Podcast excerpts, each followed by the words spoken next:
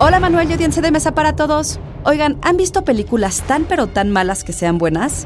El sociólogo, antropólogo y filósofo francés Pierre Bourdieu afirma que los gustos son ante todo disgusto, un disgusto provocado por el horror o intolerancia al gusto de los demás.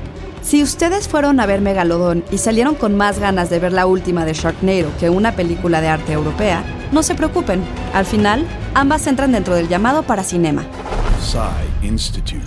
Masterpiece Your Life. Para el profesor de Historia de la Cultura del Cine Jeffrey Scones, la de paracinema es una categoría elástica. Abarca géneros tan dispares como el splatterpunk, las películas Mondo, sagas de espada y sandalia, películas de Elvis, monstruos japoneses y casi todas las manifestaciones históricas del cine de explotación. Se le conoce como película de explotación a una película que busca el éxito económico explotando las tendencias actuales, géneros de nicho o contenido sensacionalista. A pesar de que las películas de explotación generalmente son películas de clase B, no es raro que a veces atraigan la atención de la crítica o se conviertan en filmes de culto.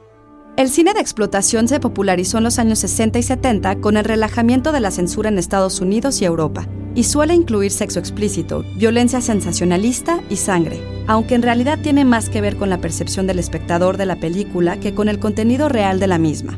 Y es que tanto las audiencias del cine de arte y el de explotación rechazan lo que Hollywood ofrece. Idea original y guion de Antonio Camarillo. Yo soy Ana Goyenechea y nos escuchamos en la próxima cápsula SAE.